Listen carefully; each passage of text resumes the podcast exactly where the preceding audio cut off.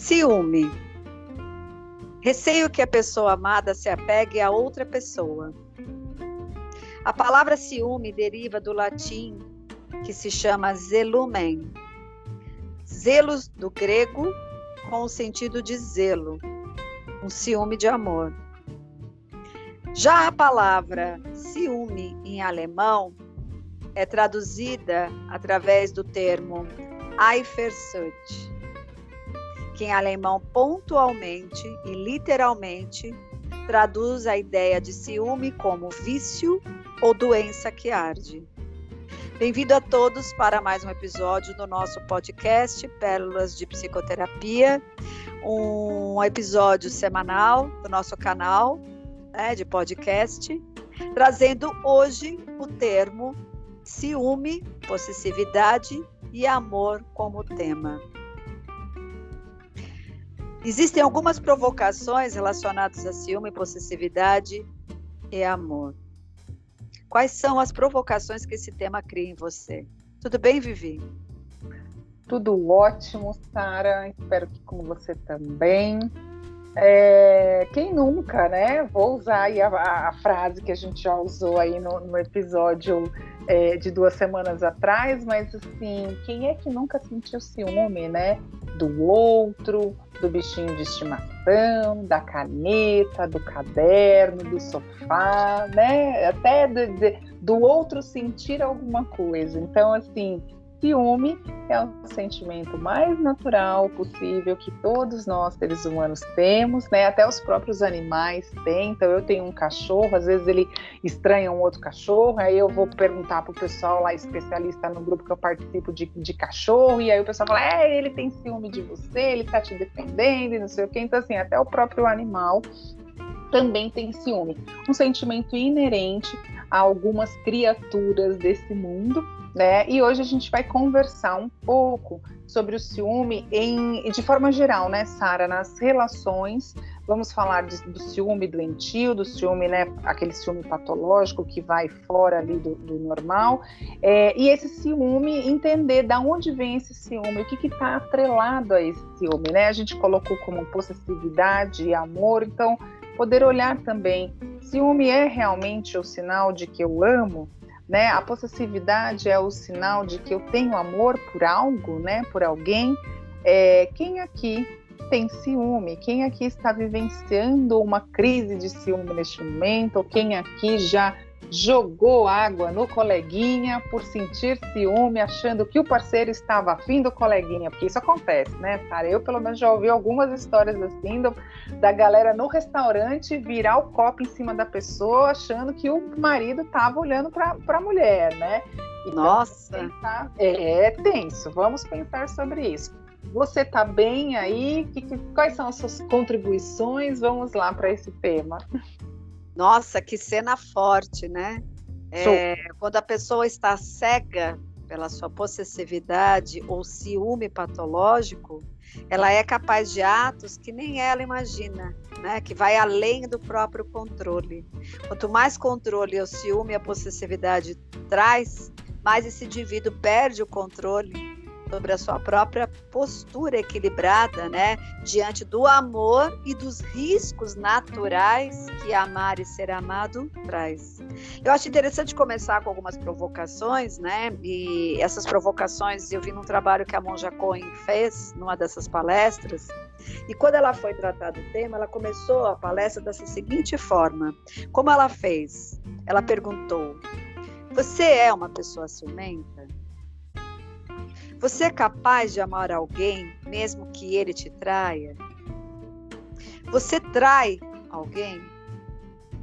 Ou você é fiel a alguém? Então, o nosso objetivo hoje é entender como nós lidamos com pessoas possessivas e ciumentas e entender um pouco esse universo, né? É, desse aspecto que, na verdade, toma o indivíduo muitas vezes de tal forma que ele perde a noção da realidade. Quando ele vê, ele está tomado por esse complexo, que torna ele cego, onde ele só enxerga né, a possibilidade ilusória de controlar né? Um indivíduo que ele porta amor e na verdade se a gente pensar, né, é um objeto do desejo dele, porque na medida que você quer controlar a vida do outro, o outro deixou de ser pessoa e ele é objetivado no seu desejo, né, num objeto de posse, aonde você tem que controlar todas as variáveis da vida dele no ato ápice, né, exagerado teu, da tua doença, né, do seu ciúme, do seu nível de possessividade, que ele deixa de existir para ele. Ele só existe na dimensão de que ele atende às suas necessidades narcísicas, às suas inseguranças, e a ideia tão ilusória, né, de que você controla as variáveis mantendo através do seu excessivo cuidado e controle, ele próximo de você sem riscos. Então, por isso que o nosso tema fala de ciúme, possessividade e amor. O ciúme dá a mão para a possessividade na medida que entra com o aspecto da ideia ilusória, volto a repetir, de controle. E o amor, ele é livre. E o amor está ligado a uma esfera de entrega. E para você viver a esfera do amor, você tem que se lançar, se jogar para aproveitar o melhor do amor nos aspectos dos riscos naturais de quem ama, de ter e não ter essa pessoa.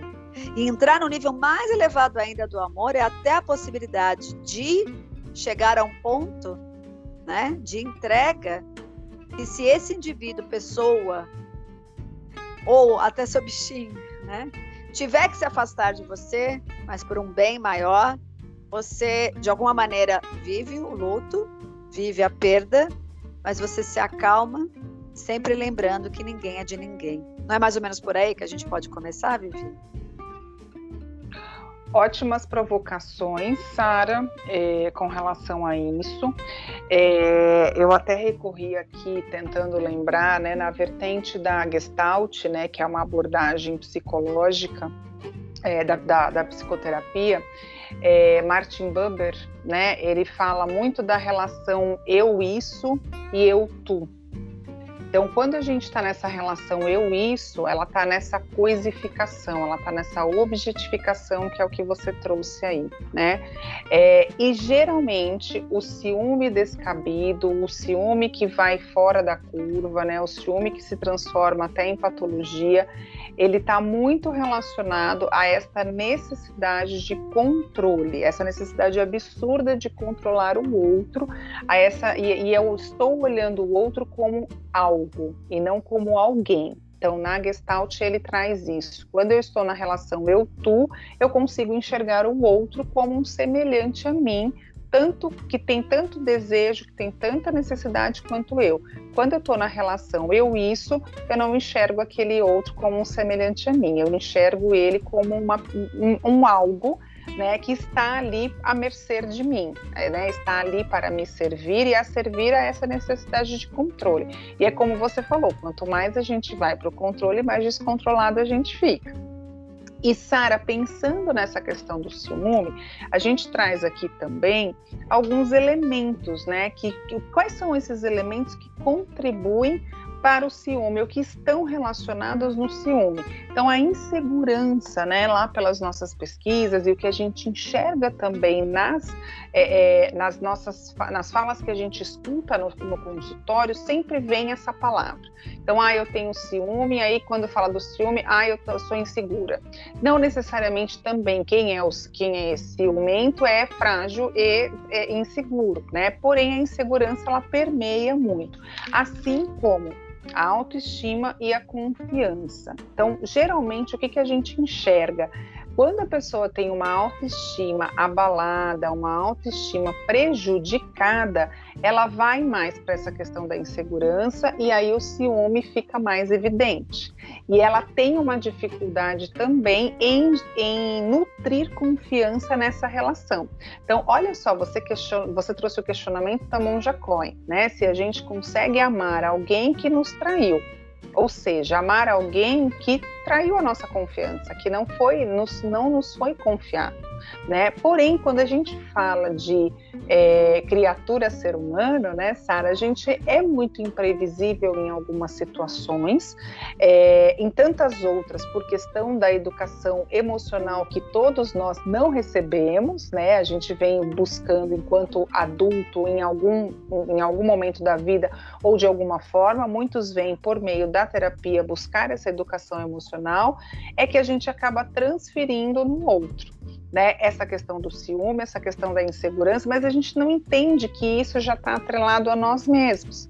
Então, tem pessoas que dizem assim: ah, eu não sou ciumenta, eu não tenho ciúme. Em algum momento você sente uma pontinha de ciúme. Pode não ser o ciúme descabido, o ciúme que as pessoas conhecem mais, né? É, é, de forma. E tem a ver com o zelo, ah, né? que tem Sim. a ver com o zelo, do se importar esse é o com você. Normal. Isso, esse é o ciúme normal. Me faltou aqui a palavra, mas assim, é, o, o, ciúme normal é o do cuidar, é o do zelo. O ciúme já patológico é o que a maioria das pessoas conhecem, reconhecem, é isso, reconhecem nas relações. Esse ciúme de que eu tenho que controlar que horas você chega, de controlar com quem você vai falar, de controlar a roupa que você vai usar. Isso até a gente falou lá no nosso episódio da, da relação entre abusado e abusador, que aí já entra também, num, a gente fica numa linha muito fina de atravessar é, para a relação tóxica, para a relação abusiva, né, Sara? É, porque normalmente, assim, é, o ciúme no começo de um relacionamento, ele pode começar de uma forma branda e muitas vezes é, parece até que é bem-vindo, trazendo a ideia para a pessoa que está com ela, né, de que essa pessoa gosta de você, só que o risco é que, com o passar do tempo e com a permissão de ambos, essa permissividade que isso continue, isso pode criar um espaço maior e ser confundido né, com o cuidado. E aí, no fundo, quando se vê, já se tornou um abuso. A confiança, na verdade, é o contraponto do ciúme, né? E é ela que deve ser conquistada. Porque sem confiança, nenhuma relação, uma base de amor, de companheirismo, né, é, de entrega, é possível. E um amor, um relacionamento sem entrega, já é aquela coisa meia boca que a gente já sabe e que faz a gente se sentir assim, com o pé dentro de uma relação, mas o outro pé fora.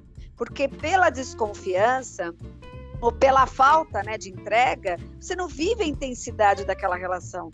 Mas hoje em dia, é, para você poder se dar, você que parece que ter, quer ter garantias do que a outra pessoa pode oferecer. Você já entra para entrar numa relação é, pensando na possibilidade de perda, porque é como se todo mundo já trouxesse uma ferida, aonde ah, vem a sombra da possibilidade daquele relacionamento te deixar e te machucar. E aí isso pode abrir uma porta muito larga para entrar todo e qualquer tipo de contaminação dessa confiança que vai ter vai sendo criada, né? Que vai sendo construída junto ao longo da estrada. O próprio termo confiança, se a gente pensar na etimologia da palavra, é confiar, é fiar com. Então é você ir construindo como se fosse criando uma teia, fiando juntos, né? Aquela estrada, aquela história, e a própria história vai mostrando para vocês, né, o que cada um pode contar no outro. E isso é uma relação que torna a base, né, dos vínculos bases sustentáveis e inquebrantáveis. Mas hoje, as, essas ferramentas da tecnologia fomentaram muito mais aquilo que já estava latente, né? Que é a necessidade de controle, de vigilância sobre o outro. Então, é, de certa forma, se a gente pensar, qual que é a, é a, origem de tudo isso? Tem uma coisa muito clara que eu acho que a gente também pode partir, é onde há amor, não há poder. Então, é, existem algumas premissas que existem, que se você partir delas, elas tornam a equação base para você entender todo um resto. Então, se aonde há amor não há poder, o controle é uma das esferas do poder. O controle vem para ter a garantia e o amor vem para ter a entrega. Aonde o amor prediz uma entrega, não tem como você trabalhar com uma garantia que é construída artificialmente. Ela precisa ser construída pela própria história e pelo próprio conhecimento do que aquela relação representa. E aonde essas pessoas vão sendo tocadas e se sentem no desejo de se comprometerem umas com as outras. E que também tem a ver, claro, com ética, também tem a ver, claro, com a formação da pessoa, tem a ver, claro, com a possibilidade de você trabalhar dentro das suas relações consigo próprio, as suas inseguranças, né, os seus desequilíbrios, as suas fragilidades, para não levar para a relação né, esse tipo de contaminação. Porque a grande pergunta, né, que não cala, que você já deu uma introdução, é ciúme tem a ver com insegurança, né? Então, se a gente faz essa pergunta, a gente entende que se você se sente inseguro, você tem uma tendência a desconfiar muito da capacidade de ser amado. Então, qualquer pessoa que se aproximar mesmo de você, você vai ficar muito desconfortável até e instigado em ver qual é o momento que você possivelmente vai ser traído. Por quê? Porque você não contém uma construção de que alguém possa querer estar com você, ligado a você, querendo fazer a manutenção dessa relação ao longo do tempo. Você já parte de um lugar que o outro nem chegou, tá? Mas você já parte de um lugar que essa pessoa fatalmente vai se interessar por outra, porque nem você namoraria com você, já começa daí. Ou que você tem uma série de dúvidas se faz sentido alguém gostar de você, chegando ao ponto de achar, inclusive, que essa pessoa pode ter um problema.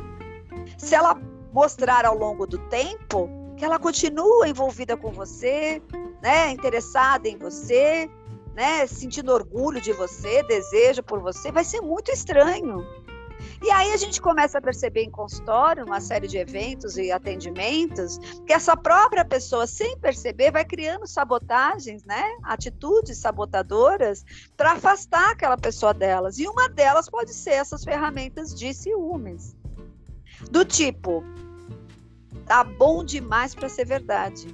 Você deve estar tá saindo com fulano, com ciclana, você deve estar tá indo no bar e estar tá olhando outra pessoa. Não é possível que você vai voltar para a mesma casa, você vai voltar para mim e vai me jurar fidelidade ou desejo, né, de estar comigo, de ter uma cumplicidade comigo. É muito louco esses aspectos, né, Vivi? Sara, louco é a nossa cabeça total, né? A nossa mente, né? De poder produzir isso, né? É... E louco, assim, até no bom sentido, porque é, é, é, a nossa mente tem esses mecanismos, né? Então, a pessoa insegura, a pessoa que não é, fia com, né, é, que, que é esse a, o sentido né, da, da, da, palavra confiança, ela tem uma tendência de ter uma imaginação fértil, tão, tão fértil, né, que ela realmente cria essas sensações, ela cria a realidade de que o outro está com ela por qualquer coisa, menos por amor. E aí, pensando já aqui, né, vou trazer já uma indicação de leitura para os nossos ouvintes, que é o livro A Arte de Amar, do Eric Fromm. E esse A Arte de Amar, eu utilizo ele até meio como um manual, eu vou usando ele assim como é, consulta mesmo, né? Um manual de consulta. Não li ele todo assim, é, vou lendo aos poucos, assim, de forma homeopática. É, e ele, ele traz né, o, o, o, o centro total da, desse livro dele é a desconstrução desse amor fantasioso, né, desse amor é, é, ao felizes para sempre. Ele, ele traz a, a, é, essa estímulo, né? Ele estimula a gente a pensar e a, a buscar recursos para encarar e vivenciar o amor mais ideal, até que ele chama, né? O amor mais saudável. E tem uma parte que ele fala aqui que respeito não é medo e temor. Deno, é, denota de acordo com a raiz da palavra respicere, olhar para, então, respeito vem da raiz da palavra respicere, que é olhar para.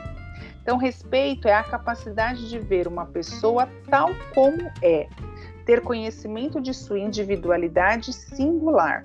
Respeito significa a preocupação de que a outra pessoa cresça e se desenvolva como é. Respeito, assim, implica ausência de exploração. Eu quero que a pessoa amada cresça e se desenvolva por si mesma, por seus próprios modos e não para o fim de servir-me.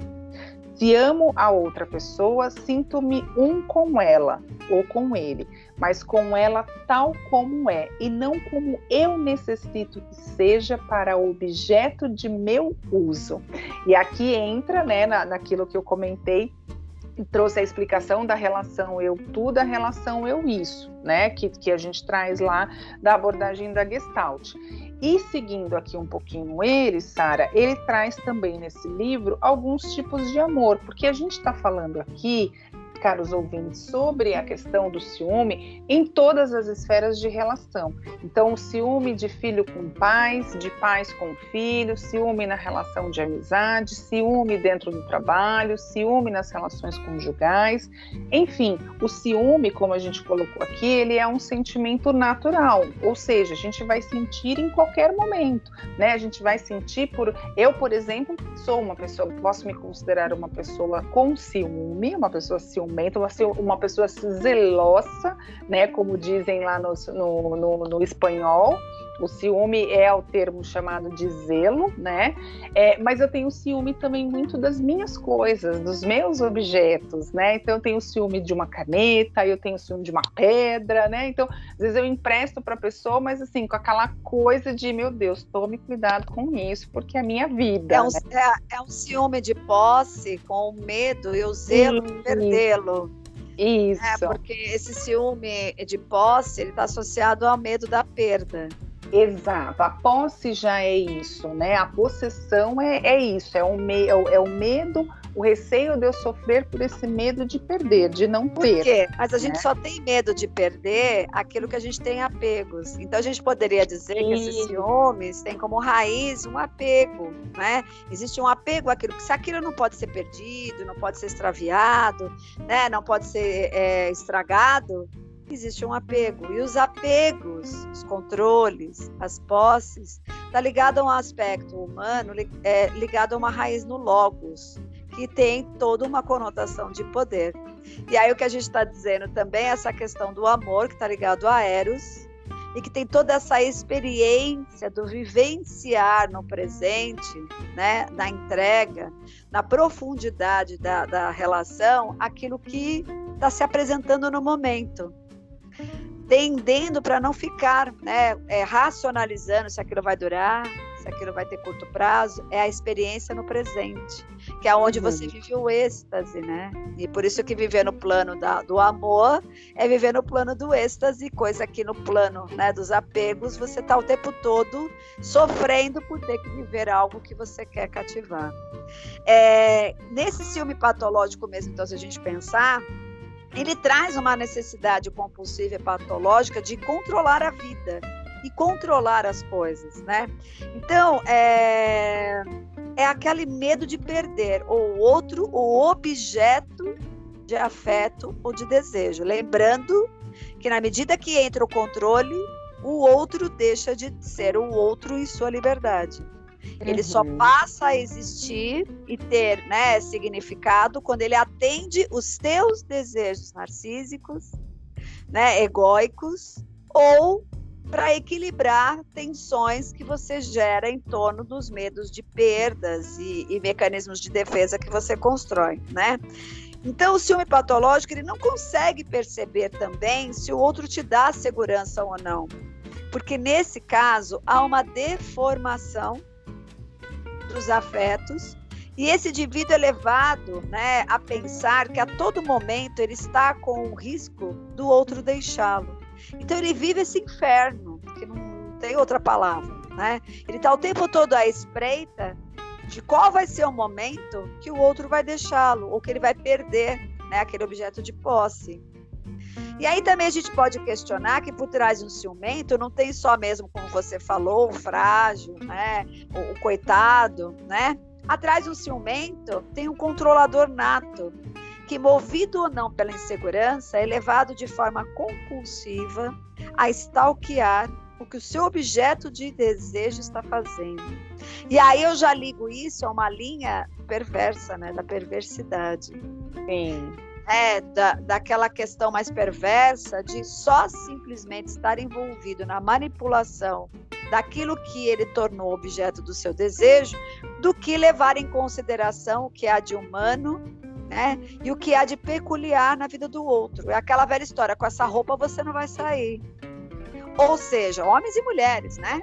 Sim. Ou seja, é, não importa o que aquela pessoa está pensando, não importa o que aquela pessoa está sentindo, para ele vale muito mais a pena, né? Tentar impor uma ordem ou um controle uma força, e pior que é quando essa pessoa cede, ela está dizendo para ele continue fazendo, porque eu vou ceder. E o mais grave nesses discursos é dizerem que isso está fazendo isso como prova de amor. Essa prova de amor já virou para o lado inverso, né? É a face né, doentia do que chamam de amor. Eu cedo porque em prova de amor, então tanto faz, a roupa não tem significado nenhum, vamos trocar de roupa, porque as pessoas até fazem uso do jargão, né? Eu não quero ter razão, eu quero ser feliz, mas cuidado, muita calma nesta hora. Lógico que você quer ser feliz, mas na tentativa de ser feliz, você pode estar fazendo escolhas, cedendo e sendo permissivo ou permissiva, para que o outro faça a leitura de que você entende que é possível vocês acharem essa ideia de amor através desses mecanismos, né, bem é, poluídos ou contaminados, dessas situações de submissão, aí sim a gente pode dizer isso, uma submissão, onde o indivíduo vai tirando a tua liberdade em prol do quê? Porque na verdade o que está pegando? Você é o objeto de desejo daquela pessoa que não tem nada a ver com amor, e como objeto daquela pessoa, ela te objetiva, né? colocando que você tem que estar diante do desejo egóico dele. Né? E aí, se a gente pensava, é outra discussão, né? Dessa questão de, do patriarcado, né? Do machismo de raiz, de qualquer coisa que você pode imaginar, desse movimento yin yang, quem domina a relação, né? A gente nem vai entrar nisso. Fato é, quando houver um diálogo entre pessoas que estão criando um vínculo né? E essas pessoas é, determinarem ordens, tirando a liberdade e a identidade do outro em prol né, de um desejo narcísico ou egóico, isso já é um grande sinal de alerta de que vocês estão adentrando um terreno perigoso, né, da possessividade e do controle ou do abuso e do abusado. É isso, Vivi. Então, assim, se a gente pensar desta forma, a gente vai começando a construir o quê, né? Que relações são essas? Que no começo aquilo tudo é muito ingênuo, aquilo é muito tranquilo, é aquela grande lua de mel que parece que vai ser interminável, mas que já são plantadas as sementes onde um está dando a senha para o outro de que pode vir me abusar, Fora essas cenas, outras que eu estava até esquecendo, né? A gente ouve muito esse consultório. Eu até dei a minha senha do celular para essa pessoa que está convivendo comigo poder entrar nela a hora que quiser para ver que não tem nada. Oi, calma. Se você precisa estar numa relação para dar a senha e a pessoa não confia em você, ou você de fato está dando motivos para essa pessoa achar que pode entrar no seu celular e mesmo assim que vida é essa que vocês vão levar a médio e longo prazo? Ou é a grande sacada de que você está entrando num outro caminho que não é amor? Num outro tipo de vínculo que não tem nada a ver com um vínculo autossustentável, saudável, salubre, porque a pessoa prefere confiar na senha do seu celular do que em você. E a gente não estava dizendo que o amor está na esfera da confiança, da entrega? O que acontece é as pessoas não querem ter o receio, né? De serem, é, de ter que descobrir que aquela relação não é amor e preferem viver o inferno de uma relação de logos e de controle para não ter que abrir mão às vezes de um relacionamento tóxico, porque eu não tenho outra palavra para isso que não seja tóxico, não é, Vivi? E a gente pensando nessa relação tóxica, né, Sara, essa toxicidade já está em nós, né? Porque a gente atrai aquilo que a gente já está, né? É em, em, em, função de, né, e criando essa relação disfuncional. Então, a gente pensando, por exemplo, você vai pincelar isso um pouco mais, mas a gente pensando no borderline, por exemplo, é, em termos de relação, ele quer alguém a qualquer custo. E por que, que ele quer alguém a qualquer custo? Para ele não sofrer o desespero da rejeição. Então, assim, você comentou aí, né?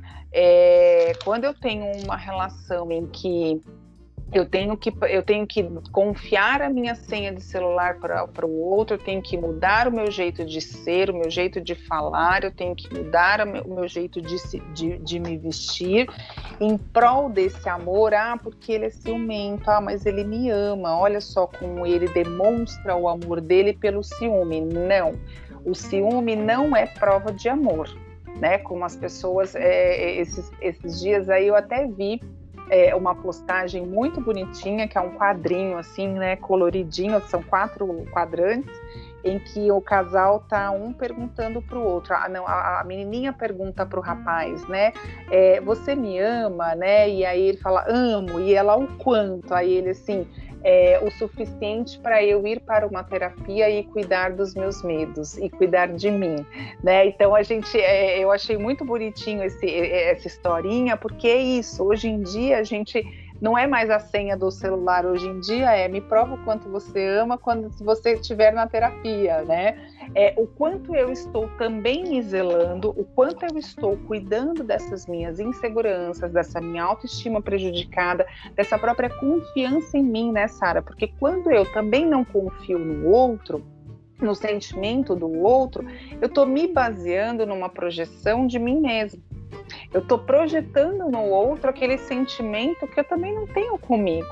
Então eu não confio em mim, não confio naquilo que eu sinto muitas vezes. E claro, isso, gente, não é não é via de regra, não é, é, é um geralzão, é um genérico, porque não é todo mundo que sente dessa forma, né? Assim é. como para todo mundo não quer dizer que ter ciúme é prova de amor, né? Tem muitas pessoas que já conseguem ter esse despertar, esse ampliar dessa consciência diferenciada, entendendo que o amor, e aí em todas as esferas, como né, o, o Eric Fromm fala lá no livro dele, existe o amor fraterno, que é aquele amor em que é, é, eu tenho um amor por todos os seres humanos, né? Eu, eu, eu, não distingo esse amor. Existe o amor materno, existe o amor erótico, existe o amor próprio, existe o amor a Deus, né? Então são vários tipos de amores que a gente nutre de uma certa maneira esse ciúme que acaba sendo esse sentimento natural do ser humano, do indivíduo.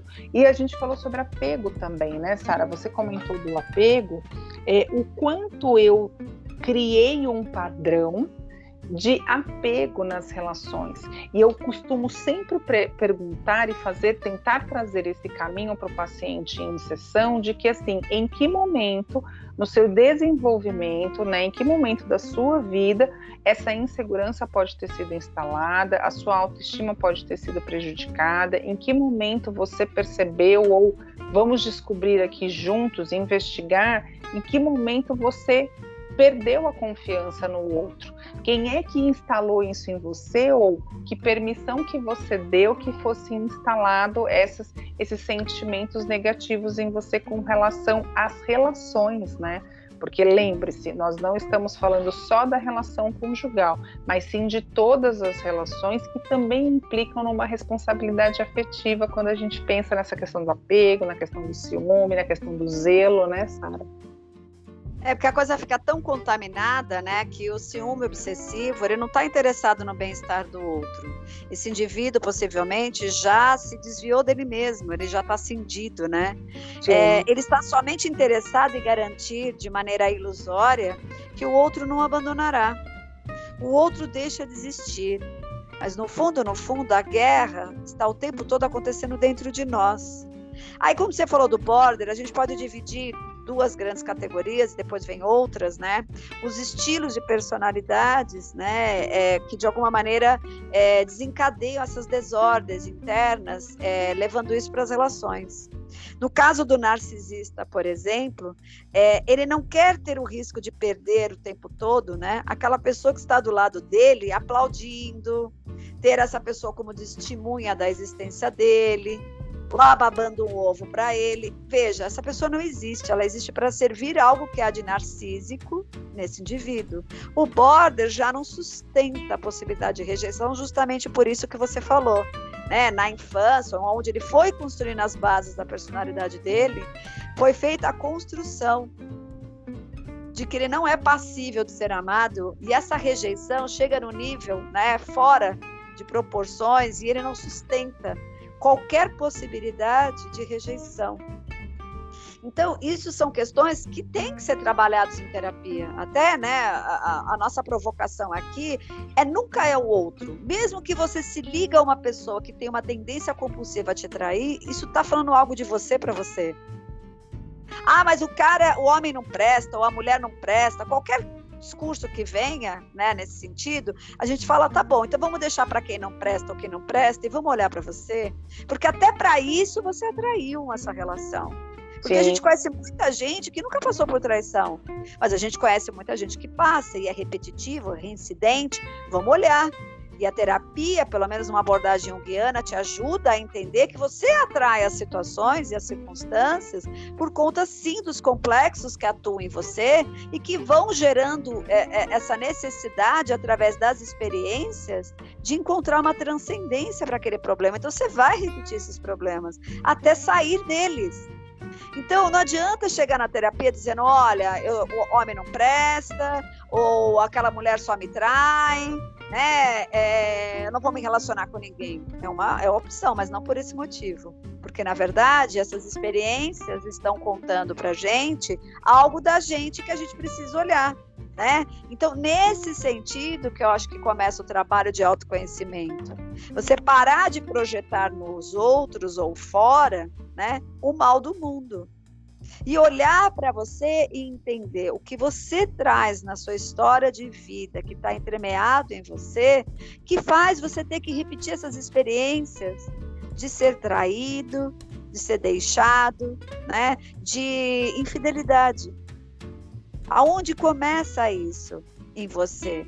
Mais do que olhar para o outro. E por que, que você precisa dessas experiências? O que, que elas têm a falar com você? Você queria falar alguma coisa? Sim, eu queria complementar no sentido com o olhar da física quântica, por exemplo, que a gente tem a, a, a questão da cocriação. Então, você está falando de, né, na, na, na, análise junguiana que você atrai né, esse tipo de relação para algum aprendizado, para alguma transcendência. Eu também olho dessa forma dentro aqui da, né, da abordagem da transpessoal na, nas, nas sessões, com o olhar também dessa física quântica, dessa cocriação. O que, é, que tipo de padrão eu criei, né, qual é o padrão realístico que não é tão realístico assim, que eu criei na minha mente, que eu criei por meio de experiências, que eu criei por meio de referências que eu recebi. Pode ter sido referências de literatura, referências de cinema, né, da, da, da, de ficção, né, novela, filmes. É, que eu criei uma, um padrão de realidade que as relações são daquela forma. Então, quando eu percebo isso, quando eu começo a trazer para minha consciência de que opa, existiu aí um padrão instalado, né? E aí a gente até fala da, da terapia cognitivo comportamental nesse sentido, é, eu começo a olhar para esse padrão de forma a romper com esse padrão. E aí, indo um pouco mais profundo, né, Sara, pensando em Bert Hellinger na constelação sistêmica, por exemplo